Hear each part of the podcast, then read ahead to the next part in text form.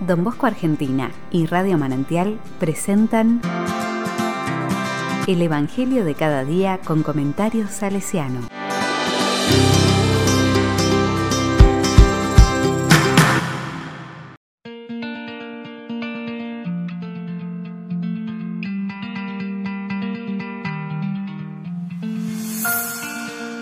Viernes 24 de septiembre de 2021 ¿Quién dicen que soy?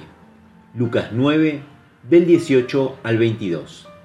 La palabra dice, un día en que Jesús oraba a solas y sus discípulos estaban con él, les preguntó, ¿quién dice la gente que soy yo?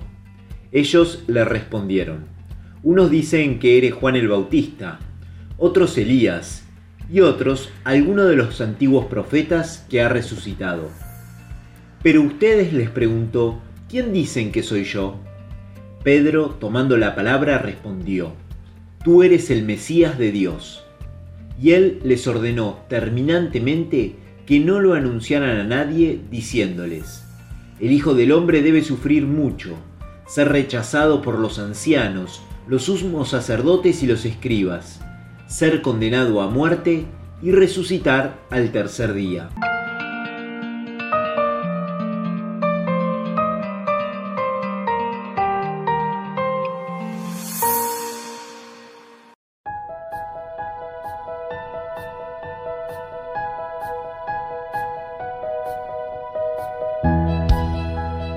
La palabra me dice, todos queremos conocer quiénes son los que comparten la vida con nosotros, pero también los grandes personajes de la cultura, el deporte e incluso la farándula. Por eso abundan los reportajes, las biografías, los testimonios. En el fondo, queremos asomarnos al misterio que reside en cada persona. En la escena del Evangelio que leemos, Jesús aparece orando a solas como se presentará varias veces en el Evangelio de Lucas. Es una primera definición de su persona.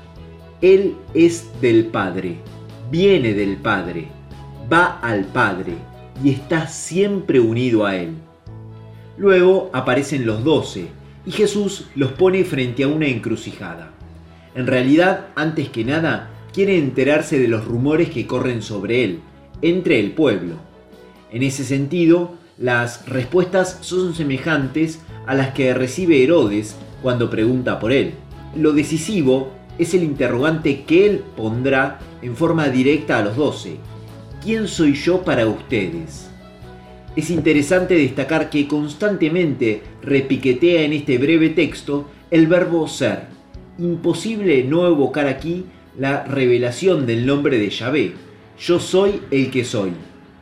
Los discípulos hay perplejidad, que aparece muy bien reflejada en los primeros planos de la película Jesús de Nazaret, de Franco Sefirelli. Es una pregunta crucial, que se cierne sobre ellos como un ave que los acosa y de la cual no pueden escapar. Pedro, aparentemente en nombre de todos, responde, Tú eres el Mesías de Dios. Supuestamente Pedro ha respondido bien, pero a jugar por lo que le sucederá después, tiene una idea equivocada de quién es verdaderamente el Mesías. Por eso Jesús agrega que el rechazo, el sufrimiento, la muerte y la resurrección atravesarán la vida y la identidad del Mesías. Les anuncia su misterio pascual, que, sin embargo, ellos seguirán sin entender. Como no lo entenderían tampoco el pueblo. Por eso Jesús impone silencio sobre su verdadera identidad. Este secreto será revelado solamente después de Pentecostés, cuando el ave del Espíritu verdaderamente se pose sobre ellos. También a nosotros nos cuesta entender el verdadero sentido del Mesías y sobre todo de la actividad mesiánica de la Iglesia. Ella debe reproducir y revivir a través de los tiempos el misterio pascual. Ella es el cuerpo de Cristo, en la carne del pecado, que deberá padecer rechazo, sufrimiento y cruz hasta el día de la Pascua. No condice esto con la imagen triunfalista de iglesia que hoy todavía a veces se propone. Ella debe recorrer el camino del humilde servidor y del cordero para llegar a la plenitud. Y diciendo iglesia, estamos diciendo nuestro propio nombre.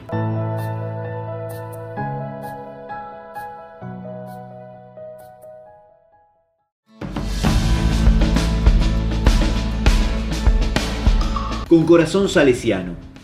En la escuela de Don Bosco, bajo el gran signo de la alegría, que nunca podría faltar en sus patios, escuelas, movimientos y oratorios, no se ignoraba el sufrimiento ni la muerte. Por eso incluso cada mes se hacía el ejercicio de la buena muerte. Seferino Namuncurá y Don Sate vivieron profundamente estas realidades en el seguimiento de Jesús. La cruz estuvo siempre presente en sus vidas, pero era una cruz fecunda, de la cual emanaba y sigue emanando la fuerza redentora y la alegría de la resurrección. Este era el gran secreto que no se guardaba, sino que se comunicaba con la palabra y el testimonio a chicos y grandes, y que hoy se nos sigue comunicando a nosotros.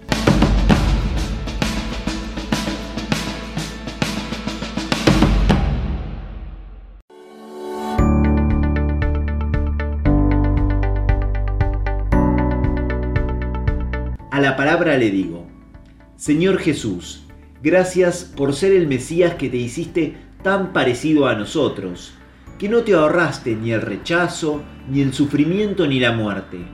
Pero gracias, sobre todo, porque el largo de la cruz floreció la rosa de la resurrección. Amén.